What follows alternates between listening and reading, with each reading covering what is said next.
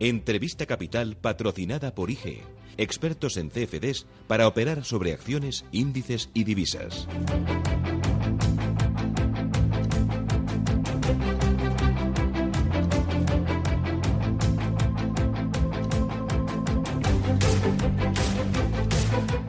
8 y 30 minutos de la mañana. Ayer Mariano Rajoy eh, apuntaba en el Congreso de los Diputados un nuevo plazo para sacar adelante los presupuestos de este año a finales del próximo mes de junio. El Ejecutivo cree que va a contar con el apoyo del PNV y también de Ciudadanos si hay gobierno en Cataluña antes de abril. Tony Roldán es portavoz de Economía de Ciudadanos en el Congreso. Señor Roldán, ¿qué tal? Muy buenos días. Buenos días, ¿qué tal? Eh, ¿Y hace bien el Ejecutivo en creer con, que va a contar con el apoyo de Ciudadanos?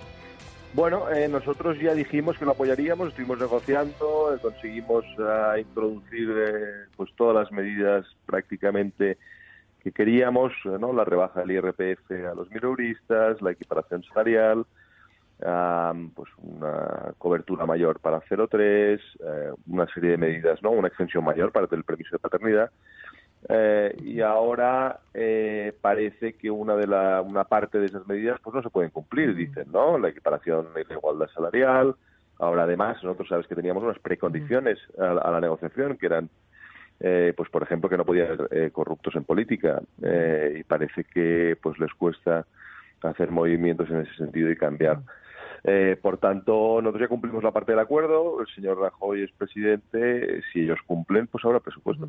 Me dice que día de hoy eh, todos los puentes están rotos. No, todos los puentes están rotos, no. Yo creo que eh, nosotros seguimos aportando estabilidad, seguimos dispuestos a, hablar, pero, pero si cumplen su palabra, tienen que ser capaces de cumplir con lo que se comprometieron, ¿no? Para que podamos tener unas cuentas públicas. Y yo creo que es importantísimo. Piense que eh, en los países, eh, particularmente en un periodo de recuperación, cuando ha habido tantísimo eh, pues, sufrimiento social, cuando ha habido y todavía tantas cosas que cambiar, es, es, necesario que tengamos cuentas. ojalá sean capaces de poner por delante las cuentas públicas y los españoles a pues la protección de un caso de corrupción. decía ayer el señor Montoro en el Congreso que lo que hacen ustedes es buscarse excusas que lo llevan haciendo tras las vacaciones de Navidad para no apoyar las cuentas del Estado. Bueno, no sé si eh, considera excusas el señor Montoro eh, tener corruptos en política. A mí me parece que es muy importante y si somos un partido que queremos regenerar España de verdad y no eh, seguir haciendo lo mismo que han hecho toda la vida, pues entonces tenemos unas condiciones que son serias y que se tienen que cumplir, ¿no? Lo último es lo de la equiparación salarial de policía o guardia civil. Sí, sí. Bueno, es lo que decía, nosotros tenemos una, una desigualdad muy grave en España, que fue una de las prioridades en la negociación eh, dijeron que lo iban a cumplir, eh, incluso el propio ministro Zoido se comprometió a hacerlo y pregúntele usted a los policías y guardias civiles si lo ha hecho, digamos, o si se va a comprometer, ¿no? Eh, la, la, idea era pues poner un parche o, o digamos camuflar con con cuestiones contables y no, y no dar nada, ¿no? Entonces no, no hay un compromiso serio y hasta que no lo haya pues no vamos a no vamos a apoyar. Eh, queremos que realmente haya cambios, ¿no? Eh, más asuntos que me interesan. El tema de la brecha salarial. Justo esta misma semana el Partido Socialista proponía el multar a las empresas que eh, discriminen a la mujer en temas salariales frente a los hombres y poner auditorías en empresas que tengan más de 250 empleados. ¿Cree usted que esta es la solución? Hay un problema en España, particularmente en otros países también, que se da básicamente cuando viene la maternidad. Eh, hasta la maternidad, eh, los niveles de salarios, de temporalidad, de paro, de formación, eh, son prácticamente iguales entre hombres y mujeres. Hemos avanzado muchísimo en nuestro país en ese sentido. Pero lo, lo que pasa es que después, al llegar alrededor de los 30 años, cuando empiezan a tenerse hijos, se separan las, las líneas pues de paro, de tiempo parcial, etcétera, básicamente porque las mujeres acaban asumiendo la responsabilidad de tener hijos eh, prácticamente solas, ¿no? Y eso es lo que tenemos que ayudar a corregir para que haya más libertad y para que haya más igualdad. ¿no? ¿Y cómo se hace eso? Nosotros básicamente hemos propuesto tres cosas. Una, una de ellas ya hemos empezado a avanzar en el presupuesto. Una es la igualdad de permisos de paternidad y maternidad para ser un país moderno, como, como, en, la mayoría de países nórdicos ya existe, donde no se penaliza a las mujeres, eh, por ejemplo, en las contrataciones, porque dicen, no, mira, eh, eh, va a perder mucho tiempo de trabajo, no la voy a contratar, ¿no? Esto pasa. Eh, después, otra cuestión clave es la cobertura universal o cerca de universal 03, ¿no? de, la, de las guarderías, de las guarderías infantiles. Eh, para que eh, particularmente las personas y las mujeres con menos recursos eh, puedan seguir trabajando y no tengan que coger tiempo parcial, etcétera. Y otro y otro tercer asunto que yo creo que es clave es la cuestión de los horarios, la flexibilidad, etcétera. Tenemos un país con unos horarios de locos. Tienes que contratar a alguien cuatro horas al terminar la eh, la escuela de los niños, pues no, puedes hacerlo y tienes que dejar de, trabajar y normalmente son las mujeres las que, las que lo hacen, ¿no? Pues no, eh, tenemos que tener eh, unos horarios un poco más sensatos eh, y, más flexibilidad horaria.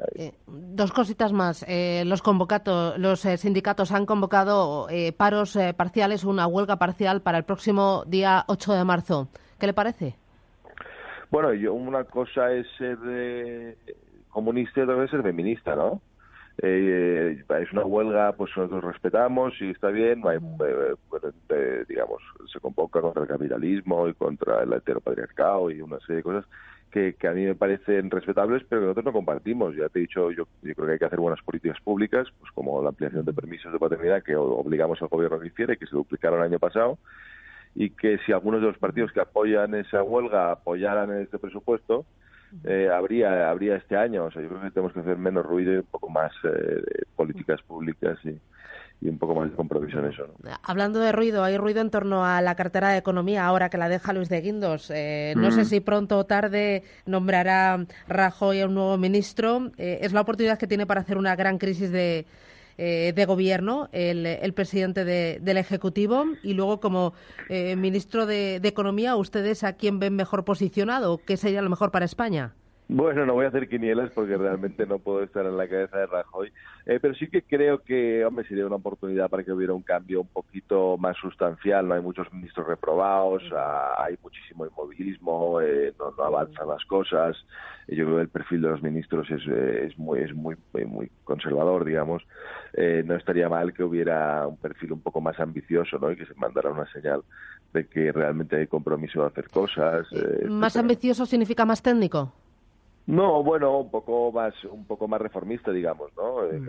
eh, nosotros, yo tenía, por ejemplo, nuestro grupo tenía buena relación con Guindos, donde se han conseguido algunas cosas, ¿no? En nombramientos, en independencia de reguladores, etcétera. Eh, y, y, en los demás ministerios no veo demasiadas ansias de reformar. O sea, a Álvaro Nadal no le ve entonces. No, no lo sé, no lo sé, puede ser, puede ser cualquiera. Sí, pues con Rajoy no se sabe. Hay muchas opciones y con Rajoy nunca se sabe hasta el último día. Señor Roldán, un placer charlar con usted, gracias. Igualmente. Buen día, adiós.